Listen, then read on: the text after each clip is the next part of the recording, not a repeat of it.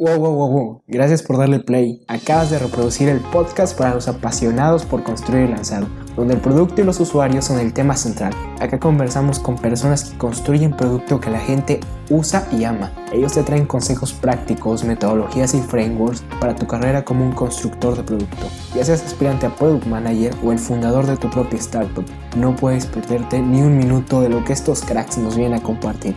Yo soy Javier y seré la voz que guíe este programa esto es Hablemos de Producto.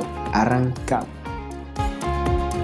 Hola a todos, sean bienvenidos de nuevo al episodio número 2 de Hablemos de Producto. Hoy hablamos de producto con Massimo Di Berardino, argentino-italiano de 26 años y hablamos sobre muchos temas para alguien que quiere comenzar como product manager. Hablamos de cómo él se ha ido educando en todo este ámbito y cómo ha conseguido ciertos objetivos profesionales esta entrevista la grabamos en la tercera semana de diciembre, así que han cambiado algunas cosas desde entonces. La primera es que Prendea, la startup donde él era product manager, dejó de operar el 31 de diciembre, así que él ahora es ex product manager de Prendea. También fue product manager en una startup Dark Kitchen llamada High Kitchen de Poncho Garciaga, al cual le mando un fuerte saludo no se olviden de, dejarme algunas recomendaciones sobre personas que ustedes crean que están haciendo un trabajo espectacular en producto y a las cuales podremos tener una entrevista y una charla bastante interesante de la cual puedan aprender. Espero me dejen esas recomendaciones y yo los contacto lo más pronto posible. También está el newsletter de Hablemos de Producto, el cual se pueden unir, está en las notas del episodio, espero se unan, ahí les van a llevar bastantes recomendaciones de nuestros invitados, también les van a llegar las fechas antes de que se publique el episodio, también lo que se va a hablar en el episodio, les va a llegar un resumen, muchas cosas interesantes, no pueden estar fuera, por favor únanse al newsletter y vayan a seguirnos a LinkedIn, que estamos como hablemos de producto en LinkedIn, también en Twitter estamos como Tal Product y Instagram. Y ya, hasta acá este anuncio. Los dejo con el episodio número 2 de Hablemos de Producto, Máximo Diverardino. Espero lo disfruten. Y bueno, no queda más que darle la bienvenida. Muchas gracias, Máximo, por aceptar esta invitación. Es todo un honor tenerte. Super, gracias, Francisco. Gracias a, a ti por, por, la invitación y, nada, súper contento de, de, conversar sobre este tema. Vale, vale, Máximo. Entonces, quisiera romper un poquito el hielo preguntando quién es Máximo y qué hace hoy en día Máximo. Cool. Eh, yo soy Nada, un joven eh, de 25 años que trabaja en tecnología. Eh, y en general soy alguien que, que, que es muy curioso y, se apasiona mucho por las cosas que aprende y por las cosas con las que interactúa y cómo aprendo con ellas realmente. Eh, y sí, básicamente soy alguien curioso, que, que le gusta explorar, aprender y, y crear cosas nuevas. Y, y en todo ese proceso compartir con, otras personas eh, en Internet o no solo en Internet, eh, mi proceso de aprendizaje, mi, proceso de la, experiencia que tengo, entre otras cosas. Y, profesionalmente, nada, soy, hoy en día soy Product Manager en Prendea, que, es una startup eh, de educación para niños y niñas pequeños, sobre todo. Y sí, eso, eso es un poco lo que soy y lo que hago, que, a veces mucha gente se lo mezcla mucho como, eh, no sé, yo soy Máximo y soy Product Manager de tal cosa, eh, pero eso es lo que hago y lo que soy es nada, una, un joven curioso que le gusta la tecnología y compartir. vale, bastante difícil la pregunta. Creo que si nos ponemos desde el lado filosófico es imposible contestar pero mencionas tres común denominadores eh, en ti, bueno, o que miro en casi todas las personas que se dedican a esto, que es compartir, aprender y ser curioso, crear, compartir y ser curiosos. Creo que son como tres común denominadores de casi todas las personas que yo conozco que están en este ámbito. Sí, Es que es, que es algo que, que, en lo que se basa eh, el, el Internet y la tecnología. Como tenemos el poder de crear cualquier cosa y hemos tenido el poder de crear cosas mucho más interesantes porque lo compartimos entre todos y hemos tenido también la oportunidad de explorar mucho más esas cosas que compartimos porque usualmente somos personas muy curiosas. Es chévere esos tres puntos. Es, es, chévere, sí, es cierto. Y también mencionas, que, viene un tweet tuyo que dices que, bueno, que casi todas las personas también mencionan esto de que el conocimiento es libre en Internet, de que todo el conocimiento está. Y también vi que estabas haciendo como un experimento de un MVP para crear como learning pads de conocimiento. Sí, ese es un proyecto que, nada, una idea que se me ocurrió en, general como conversando con, con, mi hermano, que también es desarrollador, eh, y es como, la, la, frase típica es, todo el conocimiento está en Internet, y Internet, pero la contraparte de esa frase es eh, que cuesta mucho encontrarlo, está desordenado, y, ahí es donde entran las plataformas en línea que, que, en teoría, resumiéndolo mucho, las personas dicen son, lo que te ofrecen son estructura y orden para ahorrarte tiempo. Sí. Entonces surgió la idea de por qué no crear una plataforma donde cualquier persona con conocimiento en cualquier tema que tenga eh, pueda organizar esos recursos y ese contenido público y gratuito en Internet de una forma estructurada y ordenada para que alguien más pueda aprender sobre ese tema eh, de información que ya es pública y gratuita en Internet, porque, porque el Internet sí mayormente es público y, gratuito y cualquiera puede acceder. Entonces surgió esa idea, hemos estado trabajando un poquito la semana pasada en eso y, nada, esperamos como lanzarlo seguramente a principios de la semana que viene eh, hacer un MVP rápido, algo muy, muy lean, eh, que se pueda empezar a probar. Y nada, es un proyecto chévere como para la comunidad realmente, eh, no como para hacerlo súper lucrativo o hacer dinero de eso.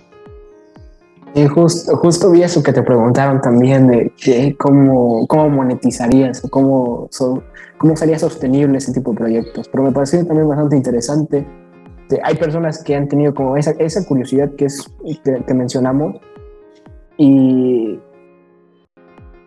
han ido avanzando y tienen como bastantes experiencias de conocimiento que han ido tomando y tienen como un learning pack un poquito más ordenado. Este, me, pasó lo mismo con un tema con un amigo que estábamos aprendiendo. Este, bueno, básicamente queremos fundar una startup, falló, falló, en, en resumidas cuentas. Pero adquirimos bastante conocimiento y también hicimos todo un Notion donde estaban, donde están todo el contenido que consumimos. Y ahí fuimos guardando todo ese contenido. Y, básicamente también mi amigo tiene como esa misma idea de como crear una biblioteca donde tienes pues, este contenido más ordenado de diferentes fuentes sobre un tema. En este caso, emprender, por ejemplo, fundar una startup. Eh, etcétera.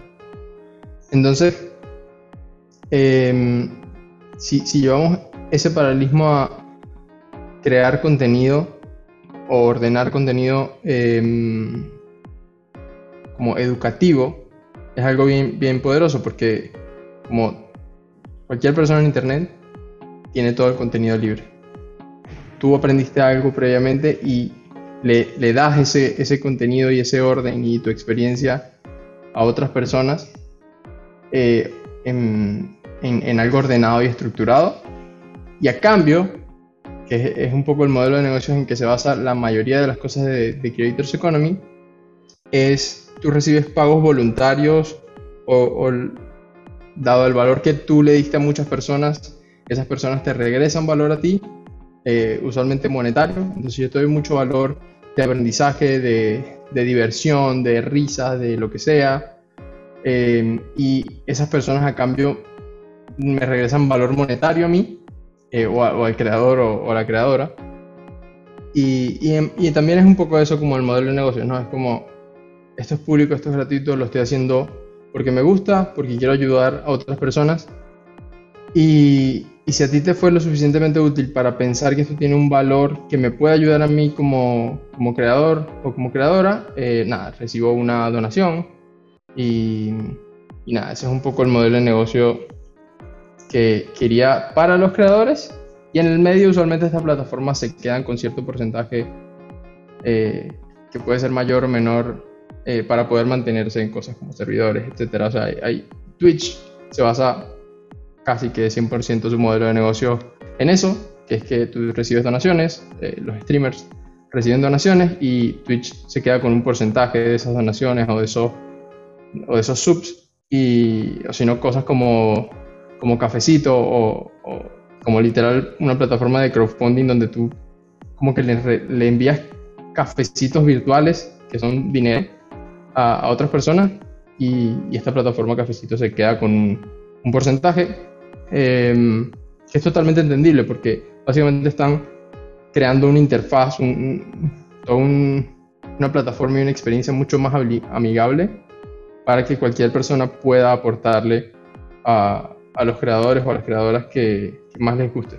Es lo más, común del mundo. Se me, hace, se me hace excelente, bueno, se me hace muy buena la idea. Bueno, entonces te voy a realizar la primera pregunta para entrar un poquito más en detalle, que es cómo llegaste a producto, cómo llegas a este mundo de, las, de, crear, de crear productos para Internet. Excelente pregunta. y es medio inspiracional en, mi caso específico, pero yo trabajo como profesional, o sea, tengo un trabajo como profesional eh, en tecnología, digamos, hace unos tres años más o menos. Eh, quizás un poco más. Y yo empecé como, como desarrollador de software. Em, o sea, yo antes era una persona súper poco tecnológica y que de casualidad sabía usar email y la programación me llamó mucho la atención y, y, a través de la programación como se me abrió el mundo de la tecnología y entendí un montón de cosas que antes no entendía.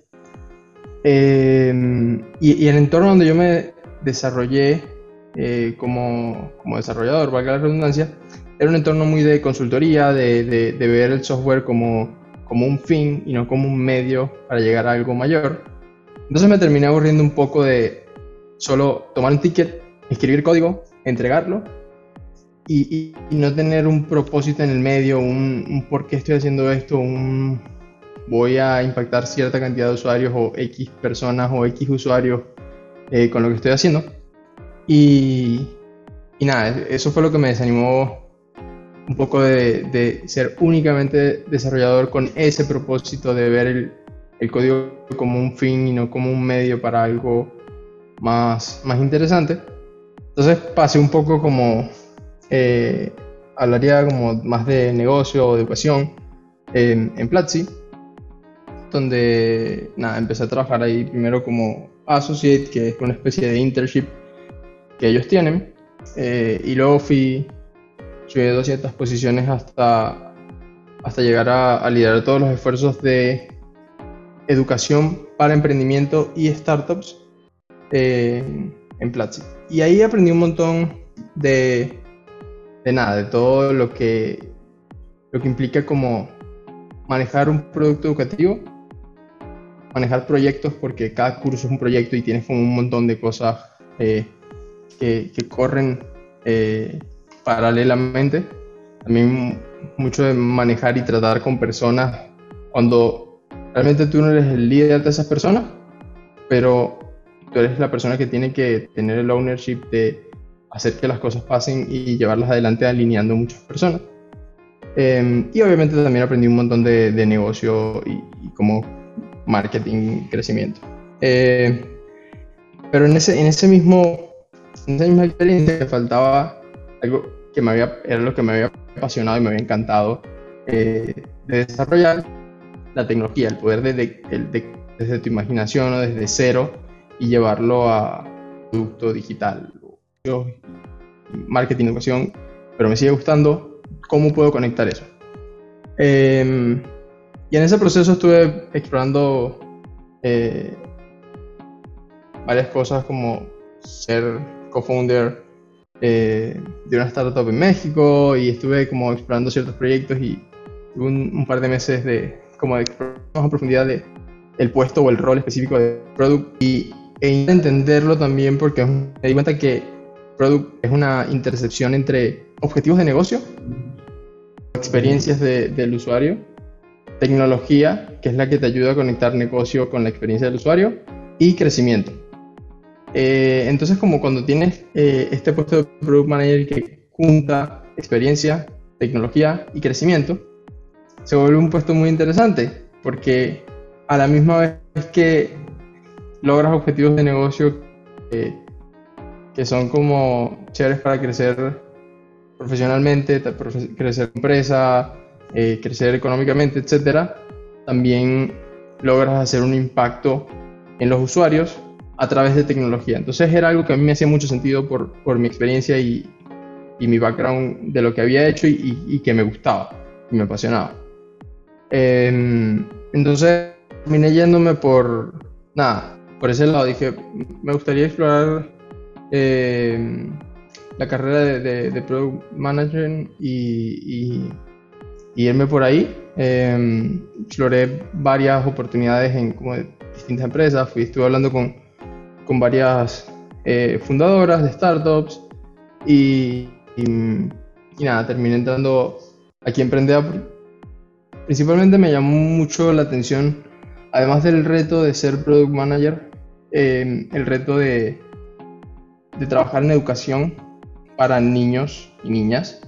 Eh, es algo como que en Latinoamérica no está tan explotado y, y la verdad que traer, o sea, con tecnología, la experiencia que puedes, o cómo puedes mejorar la experiencia de, de la educación es increíble y, y, nada, me parece una muy bonita misión, o, me pareció una muy bonita misión, como poder adentrarme eh, en eso y, lograr un impacto como en, niños y niñas eh, en Latinoamérica a través de tecnología.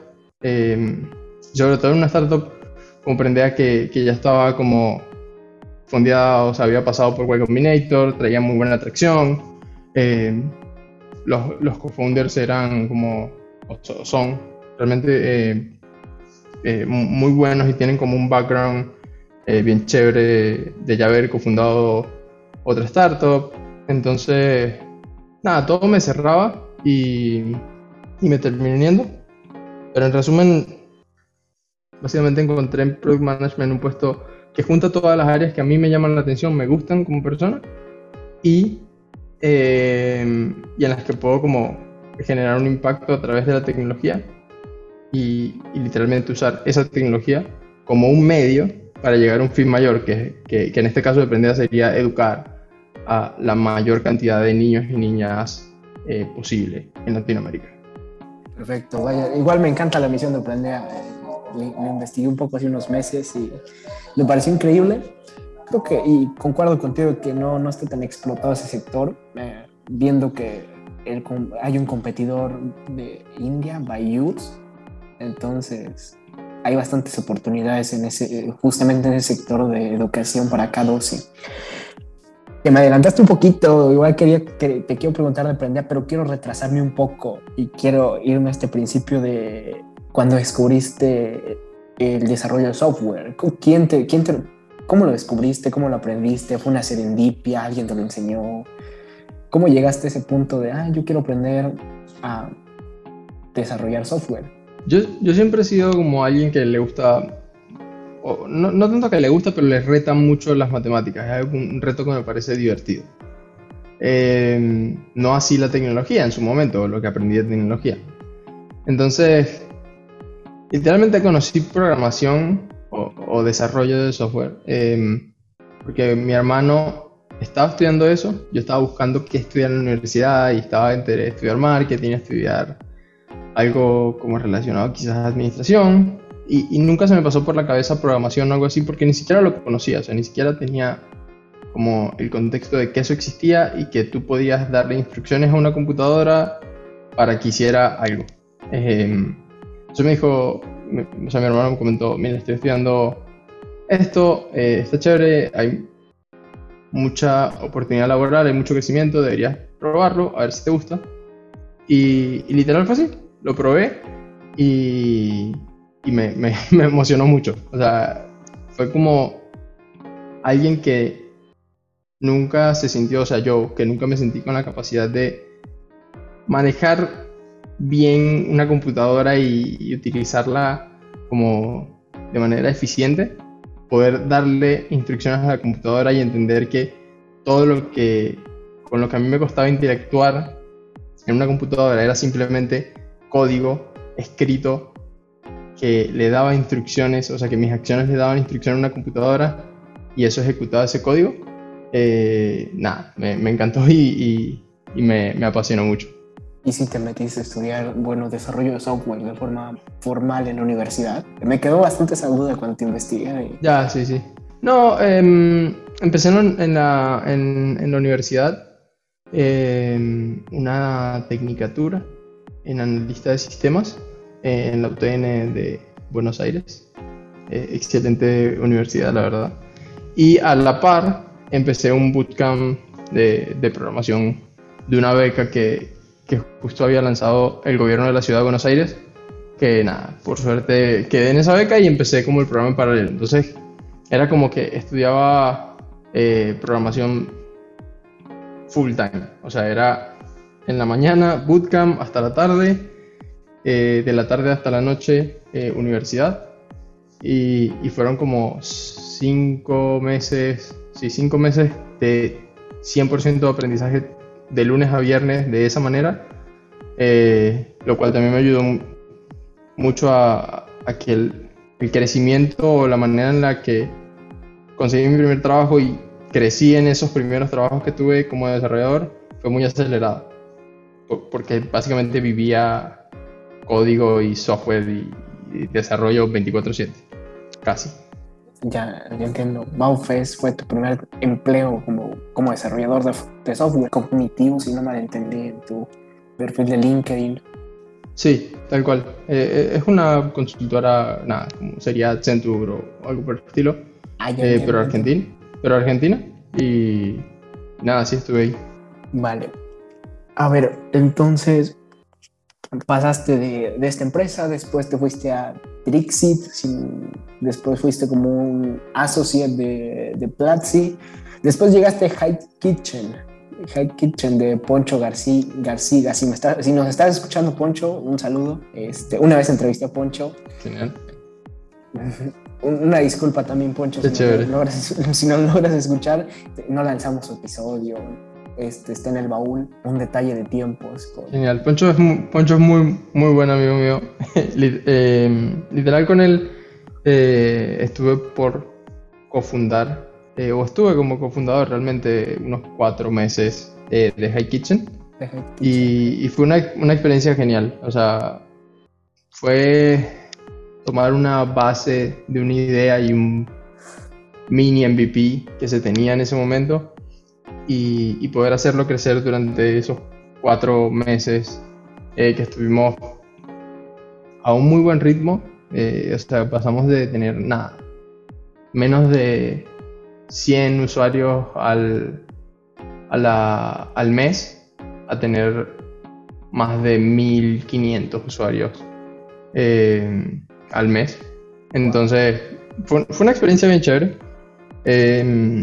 y, y, nada, eso me, dejó un aprendizaje que, o sea, quizás no, no, tiene como tanto que ver con lo que estamos conversando, pero me di cuenta, o sea, yo, yo sí siento que en algún momento de mi vida quiero y voy a cofundar alguna startup eh, de algo relacionado con tecnología, eh, pero me hizo aprender esa, esa experiencia que cuando se habla de cofundar se dice tienes que tener ganas de resolver un problema grande, tienes que tener eh, un equipo de co-founders eh, que confíen eh, profundamente entre sí, que se complementen y que, que puedan crecer. y debes tener una industria a la que, en la que estás atacando ese problema. Y nosotros en iKitchen teníamos un problema súper grande que queríamos resolver, que, que básicamente ayudar a, a restauranteros en toda Latinoamérica a mantener su operación y, maximizar sus ventas. Em, y teníamos un equipo muy, muy bien complementado y, muy fuerte. O sea, yo tenía mi background como en distintas áreas como lista. Eh, Poncho es súper de ventas y, muy bueno cerrando como aliados. Y, el CTO era un desarrollador de Apple. Eh, que, nada, nos complementábamos muy bien.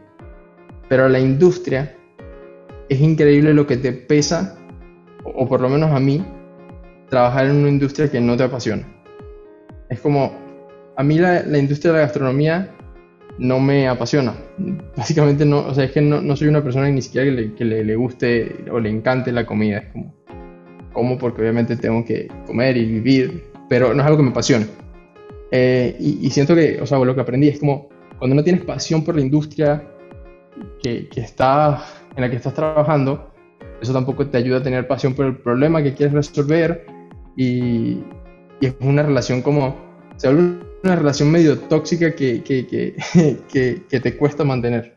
Porque como negocio quizás te puede ir muy bien y económicamente puedes estar creciendo, pero si es algo que realmente no te apasiona y no te gusta, se vuelve difícil trabajarlo. Sí, concuerdo contigo. De hecho, he escuchado bastante eso de, de que no es importante si al momento de contratar el tanto la experiencia o el conocimiento, sino si la persona tiene realmente la pasión por el problema que están resolviendo o por la industria que están atacando.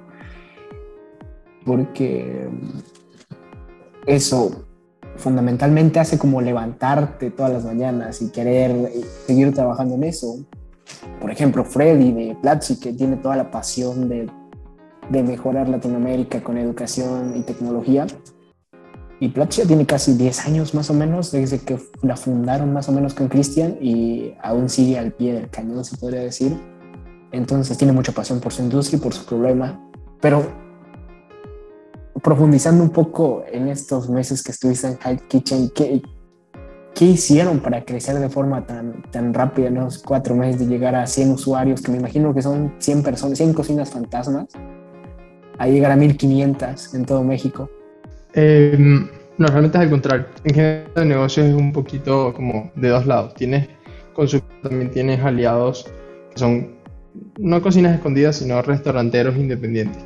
Em, y llevamos de 100 ventas recurrentes por mes a 1500 ventas recurrentes por mes. 12 aliados y entre esos estamos por empezar un, prototipo, sí, un prototipo con una de las cadenas de hoteles más grandes de México, se llama Fiber Hoteles. Em, y nada, sí, sí crecimos bastante en esa experiencia. ¿Qué hicimos específicamente? Eh, primero que nada, nos dedicamos mucho a, a la estrategia. Em, y cuando digo estrategia suena como fluffy y como algo que em, te da lentitud y no te permite como ejecutar rápido.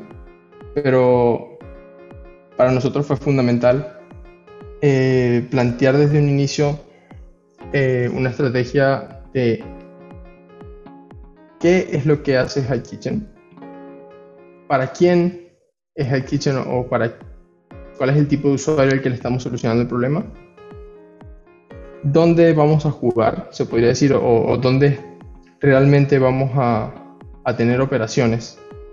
Eh, se podría decir como por ejemplo nosotros vamos a tener eh, comida saludable y vamos a tener comida para, esta, para este tipo de usuarios y vamos a atender a este tipo de restauranteros. Eh, definir ese tipo de cosas exactamente dónde vas a jugar te ayuda a proponer una solución mucho mejor. Eh, en cambio de decir, hacemos cualquier tipo de comida para cualquier tipo de restaurante, para cualquier tipo de usuario, eh, porque lo que nos importa es crecer y, ya. Em, suena contraintuitivo, pero al final es contraproducente eh, querer abarcar todo en vez de centrarte primero en un, en un nicho específico, ni siquiera un nicho, es como centrarte en algo específico primero. Em, y, luego de ahí planteamos cómo era, era para el lado de éxito, como que, pensamos nosotros que, que, era éxito para nosotros en ese periodo de tiempo que estamos planeando. Escuché que, que, mencionaste esto de, de, la estrategia, que creo que también es un poquito infravalorada, porque a veces te dicen, no, es que tienes que construir y lanzar rápido y de eso de empezar a iterar y ver cómo se comporta tu producto con el mercado y, y ya con eso vas avanzando y ejecutas todo. Ya ves, infravalora un poquito esta parte de la estrategia, de, del, del por qué, del por qué se pone un poquito infravalorado y, y me pareció genial lo que hicieron, bueno, lo que me comentaste que hicieron, porque este, te, te da enfoque, te da enfoque, te da este, el qué hacer y también te da el qué no hacer. Eso es genial, es genial porque ya, ya tienes como, una, como, un... Sí, tal cual. Es, es, literal ese punto que dijiste, es entender el qué. O sea, el, el qué vas a hacer y por hacer. Luego cuando, cuando tienes eso súper claro, eh, y eso es para emprendimiento, para trabajo, eh, como cuando eres individual contributor o manager, tener claro el qué es lo que quieres lograr y por qué quieres lograr eso. Te ayuda tú como persona y tu equipo y y un grupo de colaboradores logren y planteen soluciones mucho más específicas, que sería mucho más creativas y mucho más interesantes que sería. Eh, y sí, eso fue básicamente lo. Nos, nos, tomamos el tiempo necesario para plantear un muy buen qué y, por qué queríamos hacer eso. Eh, y mucho más sencillo, efectivo y ágil. Eh, lograr como, como más interesantes y, y más efectivos como para lograr. Sí, eh, fue brutal, brutal esa parte. A veces como que al, iniciar el emprendimiento se pierde un poco esa esencia, vas como descarrilado, no, no tienes un, una ruta que seguir o, unos pilares. Pero bueno, vamos a pasar un poquito más esta parte de Prendea, que es hoy en día tu trabajo actual. Eh, me comentaste que estuviste hablando con muchos fundadores de startups cuando te saliste de Platzi, llegaste a Hype Kitchen, pero después, ¿cómo llegaste a Prendea? ¿Cómo, cómo fue ese contacto con los cofundadores de Prendea? ¿O cómo, cómo solicitaste el puesto principalmente? porque veo que también es el primer product manager, entonces también hay mucha carga de responsabilidad en, en, tu persona. Sí, totalmente. Estado, desde que estoy escribiendo el, el newsletter hace, hace un par de semanas, eh, nada, específicamente sobre producto growth y crecimiento profesional, em, a la parte que tengo esta experiencia como primer product manager de una startup, me he dado cuenta que todo lo que puedes aprender como product manager y, o sea, sobre product management y, y toda la literatura y todo lo que veas sobre que hay mayormente sobre product management se rompe realmente eres el primer product management, eh, manager de, de una startup es muy muy distinto y, mucho más complejo eh, sí, es, un reto mayor y, está bastante interesante porque trae como un montón de, aprendizaje. Eh, yo, yo, conocí Prendea, eh, o sea, los, tenía como en contexto porque, nada, me involucro mucho como en, el ecosistema de startups y, y, tal.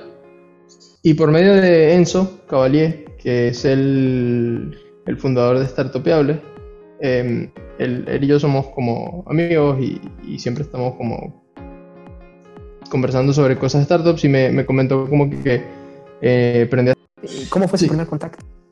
Eh, nada, Enzo, me contó como que, que, que estaban buscando una persona para que liderara todos los esfuerzos de growth o de crecimiento orgánico y me, dijo como que creo que tú puedes hacer un, un buen fit ahí y, está bien interesante lo que están haciendo en Prendea. Y ahí empecé a conversar sobre todo con Gonzalo, que es el CEO de Prendea. Y nada, durante ese proceso yo le comenté que también estaba hablando con otro, con otras startups em, porque estaba buscando específicamente más algo hacia eh, product management, pero que no me cerraba a la, propuesta que ellos eh, me estaban haciendo porque también me llamaba la atención. Y, nada, en ese proceso dio la casualidad de que Prendea también estaba buscando su primer eh, product manager y, y, al parecer como les, les gustó bastante mi manera de, trabajar y, y, cómo, cómo, fue el proceso durante, durante la entrevista y, la prueba técnica, y etcétera, para el puesto de crecimiento orgánico y me ofrecieron eh, el puesto de, de Product Manager y aquí estoy. Tengo ya, de hecho, en, un par de días cumplo dos meses y, ha estado un proceso muy, muy retador, eh, con mucho aprendizaje y bastante chévere.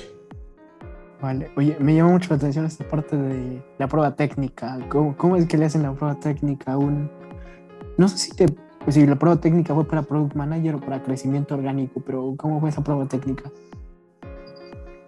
Em, sí, fue para crecimiento orgánico. Em, y usualmente tienes cosas técnicas en crecimiento. Em, en este caso la prueba técnica era un... Supongamos que es tu primera semana de emprender y tienes que plantear un, plan, valga la redundancia, eh, de, qué vas a ejecutar eh, en, los próximos, en el próximo mes, digamos. Eh, y cuáles serían tus objetivos, cómo lo ejecutarías, qué acciones específicas harías, qué recursos necesitarías, etc. Y yo planteé eso, básicamente. a mí me gusta mucho utilizar algo que se llama es un framework de, que se llama el framework de las 7 M's, eh, y, nada, básicamente es un framework donde cada M significa algo de tu, de tu proceso de go-to-market. Eh, que, un proceso de go-to-market es básicamente cuando lanzas algo al mercado. En este caso no íbamos a relanzar Prendea al mercado, pero era lanzar Prendea de forma orgánica. Entonces a mí me hacía mucho sentido eh, que, fuera estructurado como un go-to-market.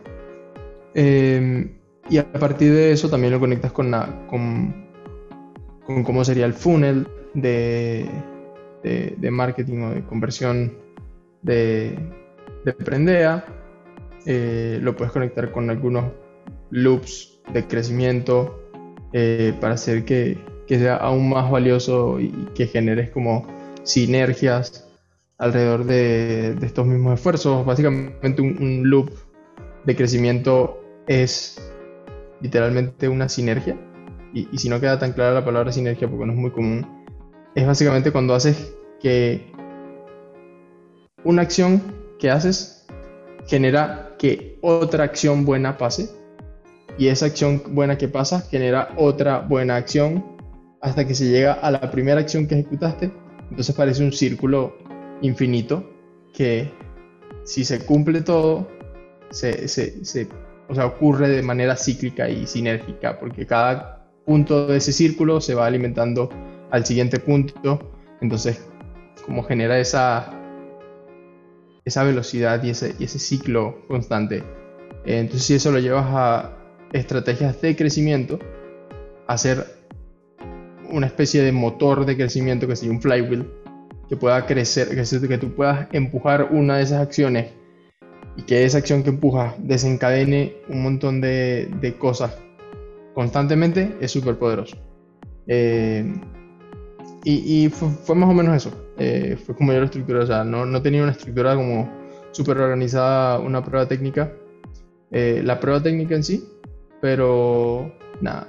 Usualmente, o sea, en ese tipo de pruebas técnicas utilizas las herramientas y conocimientos que tengas para plantear eh, ciertos casos. Este, este, es mi caso, por lo que yo conozco, por lo que sé y por la experiencia que he tenido, eh, son las herramientas que más me gustan y, y, las que les he sacado el mayor provecho y por eso las utilizo. Eh, pero no quiere decir que sean las únicas y las correctas. las correctas son las que realmente le funcionan a la persona que lo está ejecutando. eso es todo. Y así tienes como pruebas técnicas también para Product eh, management, em, que fue otras que hice, que usualmente, más allá de los puntos de, de un product manager que son negocio, tecnología, experiencia y crecimiento, tienes como partes de, o flujos de, un producto. Tienes crear un producto desde cero, lanzar un producto, mantener un producto eh, y priorizar un producto, que es medio parte de, de, mantener, un, de mantener un producto, pero, pero esto de priorizar un producto es más cuando tienes un producto que está creciendo tanto que empiezas a tener que priorizar eh, ciertos esfuerzos y ciertas funcionalidades, quizás hasta ciertos subproductos dentro del mismo producto. Medio abstracto ese concepto, pero es, así como funciona. Y usualmente las pruebas técnicas de Product Manager, eso es lo que buscan evaluar. Tu conocimiento en crear productos desde cero, desde la nada misma, lanzar productos de manera eficiente, eh, medible, escalable y, y como con iteraciones, o sea que lances un MVP, aprendas, midas, aprendas, iteres, vuelvas a lanzar una mejor versión de ese MVP hasta que llegas a algo mejor. Luego cuando no estás tanto en esa etapa de MVP, sino que tienes cosas por mantener, cómo puedes o, cómo sabes eh, mantener esas cosas, que pasa mucho por cómo las mides, cómo las iteras, cómo las mejoras, cómo solucionas cosas que, que pueden no estar funcionando de la manera más óptima. Y, y el de priorizar básicamente es, lo que expliqué, es cuando tienes un producto muy grande y tienes que priorizar qué esfuerzos haces porque usualmente tienes recursos limitados que son eh, desarrolladoras o desarrolladores eh, y cualquier parte del equipo, o sea, no, no, no únicamente como eh, recursos humanos, sino como recursos de, monetarios, entre otras cosas. Eh, y, eso en, en, lo que se estructuran las pruebas técnicas de, de, perfiles más como que no son tan, tan, tan cerrados como desarrollo, que es como, o sea, una prueba técnica de desarrollo frontend es algo relacionado a frontend, haz esta interfaz de esta manera, quizás con React y bla, bla, bla. Eh, sino que son un poco más estratégicas usualmente. Eh, es como, en base a tu conocimiento, cómo resolverías este problema. Vale. Ah, me reventas la cabeza con este concepto de la 7M porque nunca, nunca lo había escuchado, que se me hizo bastante increíble, igual el concepto de los, de los, de cómo usan los loops. Pero todo esto, ¿dónde, dónde adquiriste este, este conocimiento? ¿Dónde, ¿Dónde lo aprendiste? de muchos lados. Eh, no, no, no, diría que hay un lugar específico donde adquirí este conocimiento. Em, pero principalmente experiencia laboral. Eh, es como la mejor manera de aprender desde mi punto de vista es ejecutando y haciendo cosas. Y la experiencia laboral lo que te da es eso, ejecutar y aprender. Por otro lado, yo estoy haciendo una maestría en Collective Academy, que es una neo universidad eh, de México por una beca que, que, me gané ahí y también mucho de, de frameworks y, y, estrategias las he aprendido de ahí. Es, es la verdad, es una, una, excelente experiencia que he tenido con, con ellos. Em, por otro lado, leyendo mucho. Em, usualmente leo un blog post de, de, gente que ya ha ejecutado este tipo de cosas que, y retos que, que tengo profesionalmente. No sé, consumo el, el, el newsletter de Lenny. El de Lenny es como. Sí, Rachinki. O sea, no, no, me recuerdo el apellido, pero es como. El apellido es raro. Rachinsky. Sí, el apellido Exacto, es Exacto, tal cual como lo mencionaste. Eh, pero sí, consumo ese newsletter, consumo eh, recursos de, de Y Combinator. O sea, desde de donde pueda aprender de personas que ya han ejecutado cosas y retos que yo tengo y, pueda como juntar esos aprendizajes en algo, eh, lo he usado mucho. Em, y sí, aprendo básicamente ahí. De, el mejor lugar, desde mi punto de vista, y voy a estar muy sesgado porque es mío, pero en el mejor lugar donde yo condenso todo este conocimiento en algo más estructurado que un montón de recursos regados por internet. Es en mi newsletter, máximocris.substack.com. Ahí dejamos, ahí eh, dejamos, el enlace, seguramente. Yo justo me suscribí ayer, pero igual me pareció bastante bueno. Y ya me leí todos los blog posts que tienes. cool, qué bueno. Sí, que, que, que, más o menos es, es, un poco duro escribir también un, un newsletter o un blog o, un blog porque quiere bastante disciplina, disciplina para escribir. Sí, 100%. Es, e, es, es un reto que me puse hace, hace un par de semanas em, porque a mí, a mí me gusta escribir, yo escribo usualmente. Y, y tenía mi blog personal donde escribía cuando me daban ganas o cuando tenía algo bueno para decir.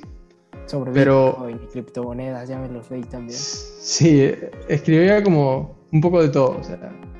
Em, y, y, ponerme como el reto de escribir, tener que enviar algo todas las semanas sobre ciertos temas que, que usualmente están relacionados a, a, a, trabajo profesional, producto, crecimiento.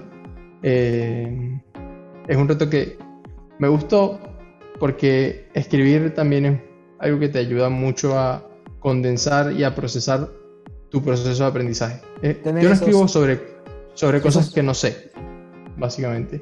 Eh, eh, es, así, es, como yo escribo sobre cosas que, es que, he ejecutado, que he hecho y, y que en ese proceso de ejecutarlos y aprender busco condensar todo ese aprendizaje y toda esa experiencia que tuve en algo eh, estructurado y, comprensible para que otra persona pueda tenerlo como guía para luego ejecutar eh, lo que necesite.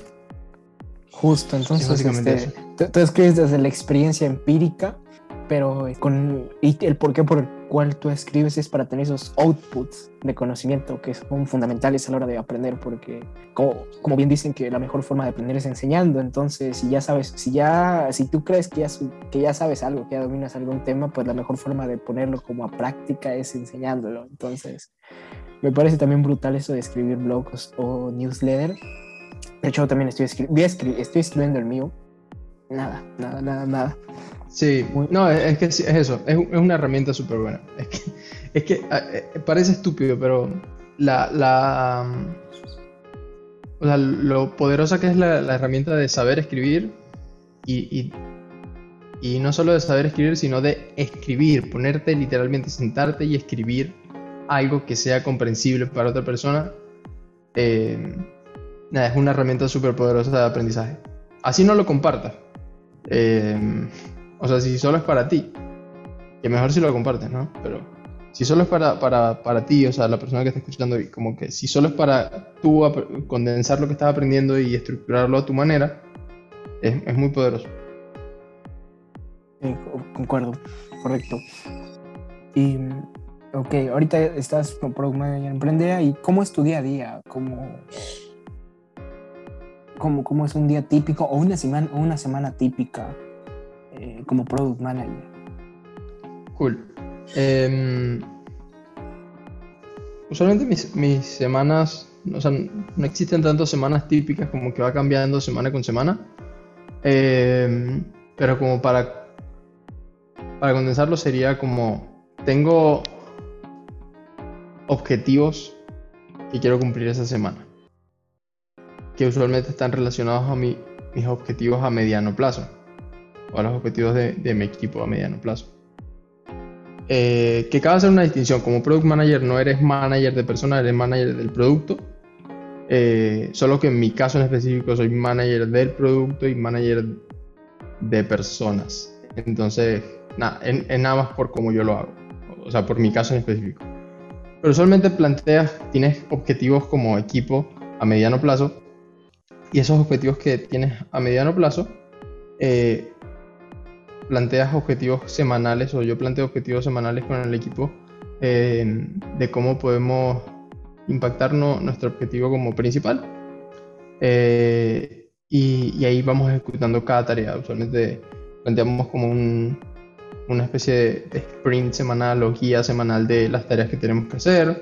eh, los experimentos que estamos corriendo y, ya el flujo de, esos experimentos y de las tareas es mucho eh, alinear con personas del equipo, eh, tanto de tecnología como diseño, como educación en este caso, porque aprendidas de educación, también de growth. Em, luego ver muchos datos, diría que un por lo menos un 25% de mi, de mi tiempo semanal como queries y, y dashboard que ya existen o hacer nuevos análisis de datos eh, de cosas que queremos entender en base a cómo se comportan los usuarios y cómo medimos las cosas y las interacciones que hacen. Em, el otro 25% es alinear con equipo, eh, es tener llamadas y compartir documentos y compartir looms, eh, o sea, como videos cortos explicando y, ponerte como en contexto con el equipo y alinear los objetivos y, cosas que se puedan ver. Y el otro 50% es, diría yo, que es experimentación, casi. Eh, es como plantear nuevos, experimentos, eh, iterar los experimentos que se están por, por lanzar, tener seguimiento de los experimentos que se lanzaron, tener seguimiento de los experimentos que están en proceso o en desarrollo para lanzarse. Eh, es eso. Básicamente yo, yo diría que, que, es así. 25 seguimiento con el equipo eh, o, alinear con el equipo, 25 medición en general. Dijiste que el 50% de tu tiempo lo pasas con experimentos. ¿Y cuál es la finalidad de esos experimentos principalmente? Usualmente cada experimento tiene su propio objetivo. Em, pero tu manera de experimentar va a cambiar en base a los objetivos que tengas em, como empresa o como equipo. Yo quizás aquí me voy a desviar un poco, pero para explicar todo el contexto, porque esto es algo que me apasiona y me parece chévere. Usualmente como, como una startup o empresa, tú tienes un, un objetivo o una misión eh, que usualmente esa misión cuantitativamente está traducida a una North Star Metric o métrica estrella del norte, sería en español, que es medio raro.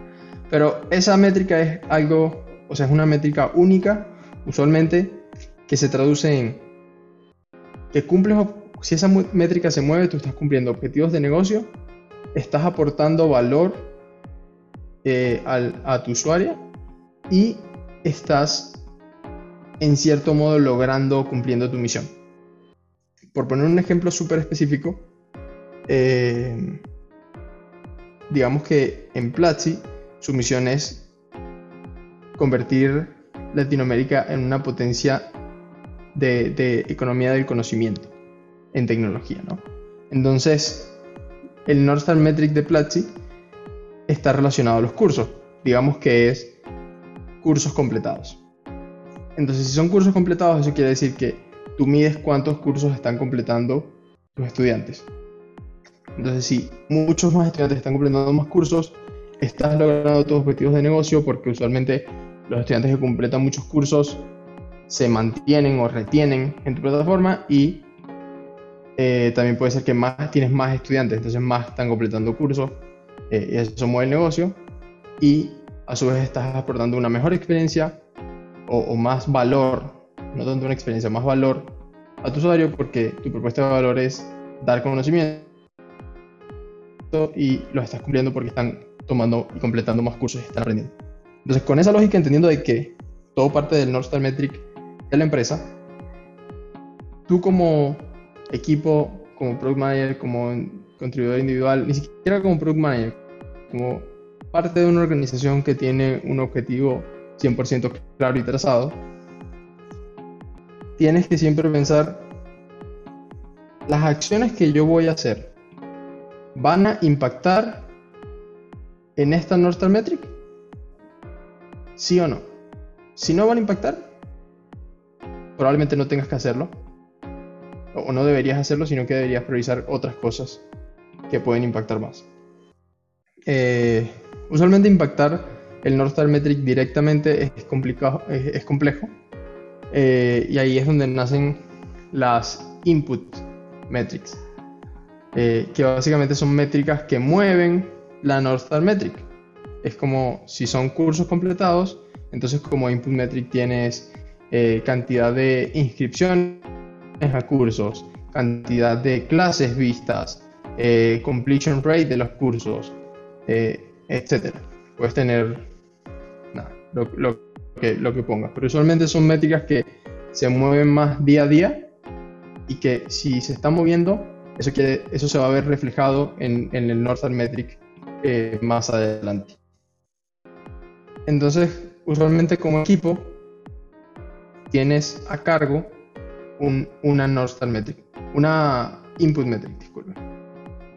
Eh, entonces, si tú tienes como, como equipo una Input Metric, ya sabes que tus experimentos, tus esfuerzos, todo lo que vayas a plantear tiene que estar orientado a mover eso. En mi caso emprendedor, yo estoy más orientado a retención. Eh, entonces, todos los experimentos que, que planteamos como equipo están orientados a cómo podemos retener más a los usuarios. Y mm, básicamente eso. Me puedo ir mucho más lejos y explicar a detalle cómo movemos retención y, y, qué cosas mueven retención, pero, pero básicamente eso es pensar la métrica que, que tienes eh, como objetivo, que te ayuda a cumplir objetivos de negocio y dar valor a, a, las usuarias y, y nada, plantear cosas alrededor de eso. Y queda tema para un buen blog sobre retención Sí, por cierto. Está, está en. Estoy en proceso de aprendizaje. Em, cuando haya buenos resultados, sí, buenos y mejores resultados, posiblemente salga ese blog, eh, ese, esa entrada, seguro. Cuando ya sepas más bien cómo, cómo mejorar la retención de los usuarios emprendedores cuando sale ese blog. Vale, lo estaré esperando, esperando, que es un tema bastante importante. Pero bueno, vamos ya a esta parte final. Ya duró bastante el podcast. Pero bueno, ya nada más me queda hacerte unas preguntas finales. Y bueno, son cinco, seis preguntitas cortas que tengo ya para cerrar esta buena entrevista. Bueno, vamos, vamos, con, vamos con ella. Vamos con la primera. Eh, ¿Qué le recomendarías a alguien que quiere empezar en producto, que quiere empezar a crear producto, ya sea como fundador o como product manager, principalmente como product manager? Primero, que entienda qué es crear producto. Eh, a mí me gusta, o sea, la manera en la que yo aprendo es que me creo un criterio de algo. Es decir, yo quiero, yo quiero entender o ser product manager, por ejemplo me creo ese criterio de entender qué es Product Manager y, qué significa ser Product Manager y, cómo ser Product Manager.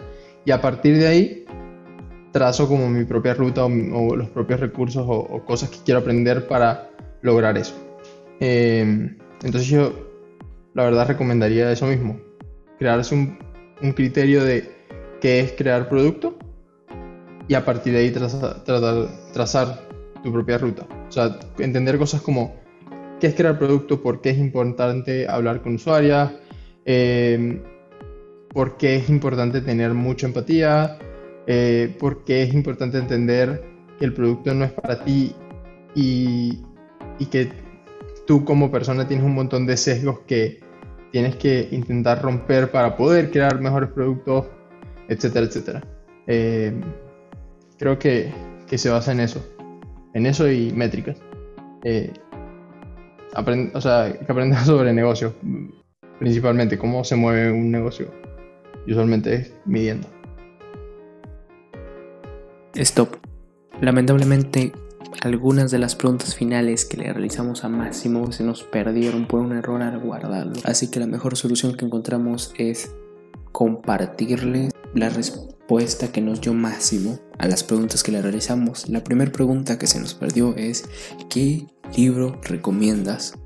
Y él nos recomendó el libro de Vivate Entrepreneur de Brian Requard, el fundador de Viva Real y cofundador de Latitud. Cuando le preguntamos qué herramientas le recomienda todo Product Manager, nos recomendó de entrada Notion para documentar, para tener una wiki. De verdad, Notion es una gran herramienta. Nos recomendó que tenga conocimientos en bases de datos, en SQL, para que no dependa de otras personas al querer, al querer visualizar datos. Y nos recomendó que tenga mucha empatía para no seguir sus sesgos Muy bien, recuerda que lo más valioso no es escuchar todos los podcasts o ver todos los videos, sino entender y aplicar los conocimientos que se compartieron en él. Así que te dejo de tarea responderte estas preguntas. ¿Qué fue lo más valioso que aprendiste en este episodio y cómo lo aplicarás en tu producto, negocio o vida? Si gustas, puedes compartirnos tu respuesta en los comentarios de la publicación en redes sociales o en Twitter con el hashtag dosis de producto y etiquetarnos. Esto fue Hablemos de Producto, yo soy Javier, el guía del programa, un placer y hasta la siguiente dosis.